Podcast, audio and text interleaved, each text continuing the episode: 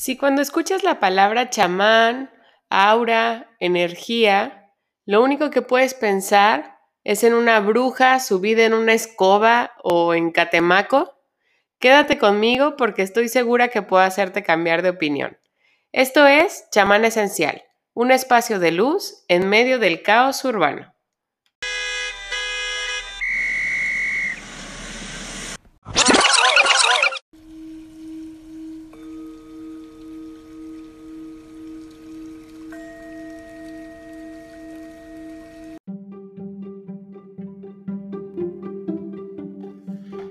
Yo soy Ingrid Pérez y no soy ninguna chamana.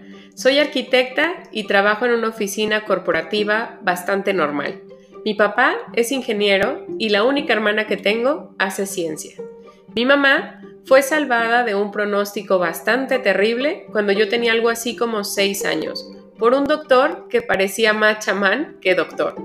Desde entonces mi vida estuvo llena de hierbas y terapias alternativas lo cual despertó mi curiosidad por conocer mucho más a profundidad estos temas, siempre con un rigor bastante científico. En el camino he descubierto que muchas veces nuestros propios tabús no nos permiten conocer o aprender técnicas que nos podrían ayudar a llevar una vida mucho más sana y plena. Creo firmemente en las coincidencias y estoy segura que si hoy estás aquí es porque hay un mensaje para ti.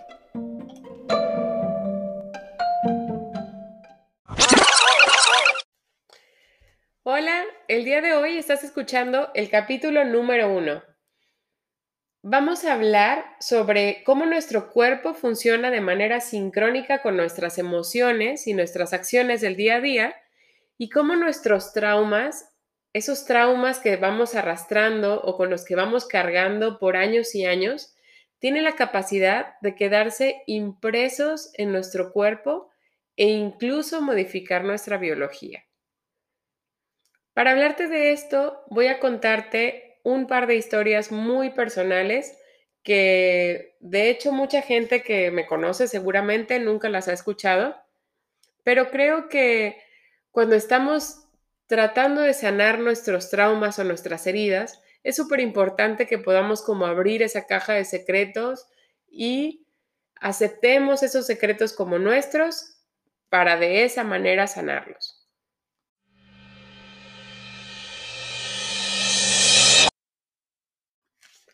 Hace 20 años, mi vida se encontraba en algo así como un paréntesis oscuro, en donde mi peor enemigo era justamente yo misma. Mi perfeccionismo absurdo y mi necesidad de controlar absolutamente todo en el universo me llevó a controlar lo único que podía hacer a la perfección, que era mi propio cuerpo. Pasaba los días contando obsesivamente hasta la última caloría que ingería y hasta el último movimiento que hacía durante el día. Me rechazaba en un espejo todo el tiempo, presa de una imagen perfecta de la que me sentía tan, tan lejos, y por más que intentaba sacar ese montón de ideas absurdas de mi cabeza, no lo lograba. Los días pasaban y mi estado físico era cada día peor. Existe un día en el que recuerdo con claridad haber pensado que todo se había salido de control y que era momento de pedir ayuda. Ese día me desmayé dos veces el mismo día. La primera vez en la mañana cuando me estaba bañando y la segunda vez en la tarde, cuando regresaba de la escuela, iba entrando al departamento donde yo vivía. Ese departamento tenía una pared de ladrillos roja aparente, una barrita color beige alta y unos banquitos altos también color blanco. Em, desde ahí, bueno, decidí pedir ayuda y aunque no quisiera como ahondar demasiado como en todo ese proceso y ese camino de, recuperación o de sanación que seguí, solo quisiera decirles que a partir de ese momento todo empezó a estar mucho mejor. Justamente un año después, eh, me encontraba haciendo un viaje a Italia porque me fui a intercambio durante un año Y en ese viaje conocí a quien hoy es mi esposo y la verdad es que él me enseñó, entre muchas otras cosas, que vivir a la velocidad a la que yo vivía era innecesario. Él es de un pueblito súper pequeño y su calma, su paciencia y su forma de ver la vida me enseñaron que estaba yendo demasiado rápido con todo. Y bueno, eh, después de muchos viajes, eh, una boda de por medio, 12 años después, eh, nos encontrábamos pensando en que, en que queríamos ya como hacer más grande nuestra familia. Justamente yo estaba en ese momento tomando un curso de energía femenina y la persona que daba el curso, de la que después les hablaré ampliamente, me recomendó con una señora que hacía una especie de energía, como de sanación de la matriz energética. Así es que bueno, pues decidí hacer una cita con ella. Esta señora venía de un rancho, de un pueblo también pequeño, y pues venía rara vez a la ciudad, así es que eh, decidí aprovechar la oportunidad y hacer una cita con ella.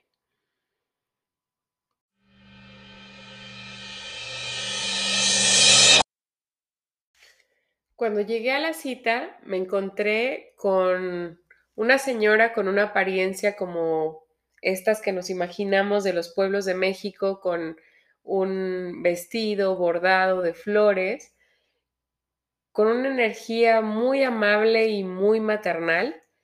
Y ella me preguntó por qué estaba ahí, yo le platiqué que estaba buscando embarazarme. Me recostó en una camilla y empezó a pasar sus manos sobre mi cuerpo, pero sin tocarlo, como solamente acariciando mi aura.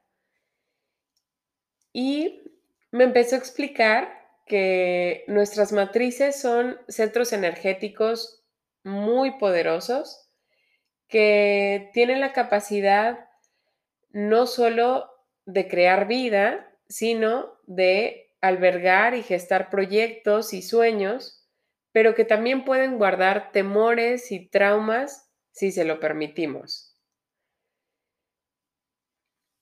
Ahí me dijo con mucha certeza que percibía un miedo en mi decisión de embarazarme y que sabía que tenía que ver con algo de mi pasado. En ese momento, ella me dijo que me iba a describir una escena que estaba viendo y que quisiera saber a qué se refería esa escena. Cuando cuento esta parte, pienso que hasta me lo imaginé, pero les aseguro que así sucedió. En la escena que ella veía había una pared de ladrillo rojo aparente una barra color beige alta y unos banquitos altos color blanco. Ahí estaba yo dormida o desmayada y alguien me estaba cargando. Cuando lo escuché, regresó a mi memoria esa escena y solamente sentí como si algo se hubiera desprendido dentro de mí y empecé a llorar, pero no como de tristeza, sino como de verdad dejando ir algo que ya no tenía razón de estar ahí. Ella no me preguntó nada, solamente me dijo que en esa escena de mi vida, mi ser había decidido cerrar un capítulo muy oscuro que se había quedado encapsulado en el tiempo y guardado ahí, y que ser mamá era una de las etapas más luminosas que cualquiera pudiera vivir y que no puede existir obscuridad cuando la luz resplandece con tanta fuerza. Que yo estaba a punto de abrir ese capítulo luminoso y feliz y que para eso esa energía tenía que partir. Después de eso, empezó a cantar algo que no puedo recordar con claridad qué era.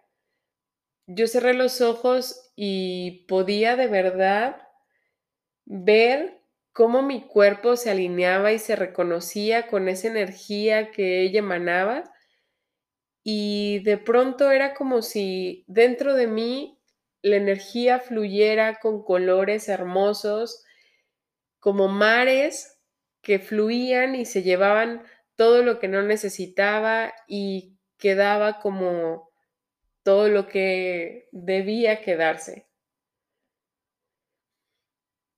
Después de algunos minutos salí de ahí y algo así como dos meses después supe que estaba esperando a mi primera hija, Paula.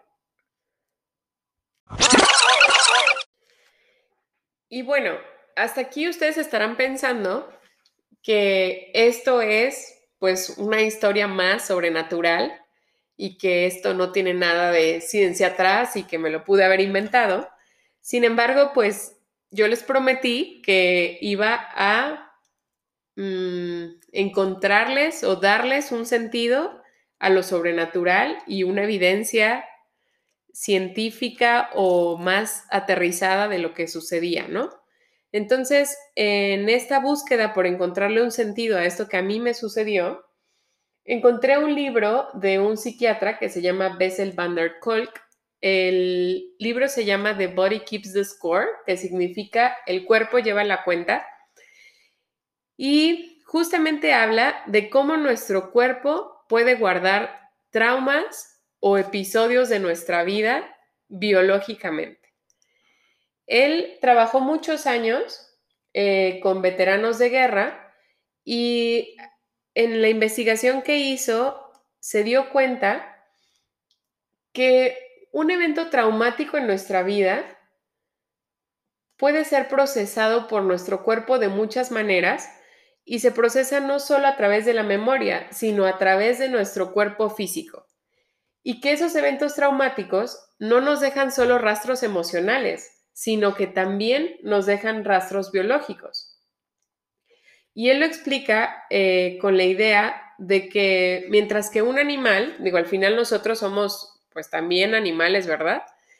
Eh, dice que, bueno, que un animal cuando se sobrepone a un ataque de un león de dientes afilados, eh, es para él muy sencillo como, vamos a pensar en un changuito que va por la selva y eh, es atacado por un león de dientes afilados. Bueno, ya sé, los leones no están en la selva, pero vamos a imaginar que sí están.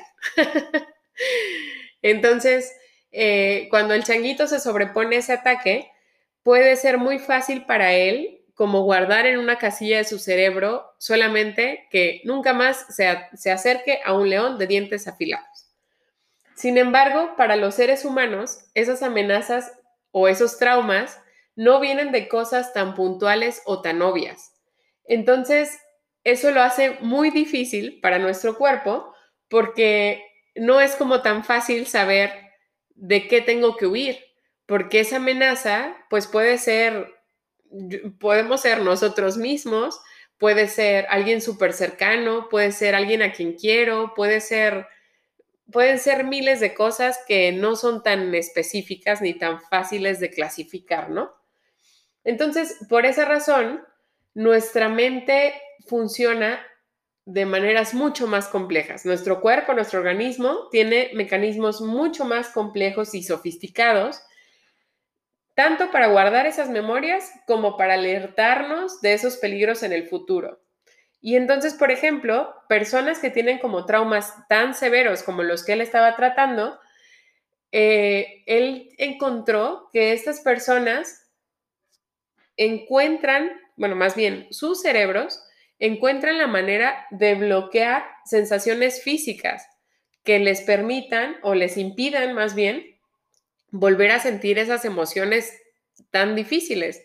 Entonces, pueden llegar a bloquear emociones eh, tanto positivas como negativas, ¿no? Y, y, su cerebro, o sea, su biología realmente puede verse modificada para ya no sentir más ni dolor, ni placer, ni amor, ni nada. O sea, directamente su cerebro se mentaliza o se, se programa para bloquear esas sensaciones porque esa es una manera de protegerse o proteger, proteger a esa persona de vivir como este trauma nuevamente. Entonces estas personas dejan de sentir empatía, dejan de, de sentir amor o son de verdad como incapaces de volver a relacionarse como sanamente o realmente o auténticamente con otros humanos. Em, entonces, eh, en esta experiencia, o vamos, en esta investigación, podemos ver cómo lo que yo les platico es algo real y posible, ¿no? O sea, que de verdad nuestro cuerpo tiene esa capacidad de guardar traumas y de almacenarlos en algún lugar de nuestra biología con la intención de alertarnos o de, de, prevenirnos de que algo así nos vuelva a suceder. Hace algún tiempo me encontré con una investigación de otro doctor que habla de la palabra sobrenatural, no tanto desde el lado, eh, pues así como a lo mejor como siempre lo hemos platicado, como, no, pues una aparición o un fantasma, sino más como esa capacidad que todos tenemos o que tenemos los seres humanos de sobreponernos a nuestra propia naturaleza, ¿no? O sea, de verdad eh, ir más allá de lo que nuestra naturaleza nos diría que podemos ir y como todos tenemos esta capacidad de ser sobrenaturales, de sobreponernos, de romper con estos traumas, con estas emociones negativas que nos fueron afectando a lo largo de nuestra vida y pues de sanarnos y ir más allá de esa naturaleza. Entonces, em, finalmente, lo que parecería ser una historia paranormal, que es lo que yo les platiqué, pues la verdad es que resulta tener una explicación bastante científica. Y pues hoy los quiero dejar con tres reflexiones que me surgen de esta investigación cruzada con mi propia experiencia. La primera reflexión es que los seres humanos tenemos la capacidad sobrenatural para sanarnos a nosotros mismos, pero también para autodestruirnos. Por eso es muy importante reconocer que tenemos ese poder y aprender a usarlo sabiamente. Saber que lo tenemos y como me dijo esta señora, esta chamana materna, tenemos el poder de vivir en la luz y en la oscuridad y las dos cosas no pueden cohabitar en un mismo, en un mismo cuerpo humano. Eh, la segunda reflexión es que nuestra misión más importante es conocernos de una manera tan experta que podamos saber exactamente cómo regular nuestra propia fisiología a través de nuestra respiración, de nuestros movimientos, y de lo que decidimos poner en nuestro entorno. Es saber qué es lo que a mí personalmente me hace bien, lo que me hace sentir bien, lo que me hace sentir mal, lo que me va a hacer crecer como persona o lo que me va a hacer sentirme triste. Es decir, es muy importante que, que nos volvamos como expertos en nosotros mismos y tengamos como esa habilidad de saber qué es lo que nos hace bien y qué es lo que nos hace mal y moldearlo para darle a nuestro cuerpo lo que de verdad necesita. Y por último, la última reflexión tiene que ver con este tema de los secretos. La reflexión dice que mantener secretos, especialmente de nosotros mismos, no hace nada más que alejarnos de este camino de autodescubrimiento. La verdad, y esto es tal cual dicho en el libro, nada puede cambiar lo que nos haya sucedido en el pasado y nada puede deshacer el daño que nos hayan hecho otros o incluso nosotros mismos. Pero lo que sí podemos es afrontar y lidiar con todas esas cicatrices que dejaron esos traumas en nuestra mente, en nuestro cuerpo, en nuestra alma. Sí podemos afrontarlos aceptarlos y ese justamente es el primer paso para sanarlos. Me dio muchísimo gusto que me hayan escuchado. Eh, espero volverlos a, a tener muy pronto por acá y espero que les haya gustado esta historia.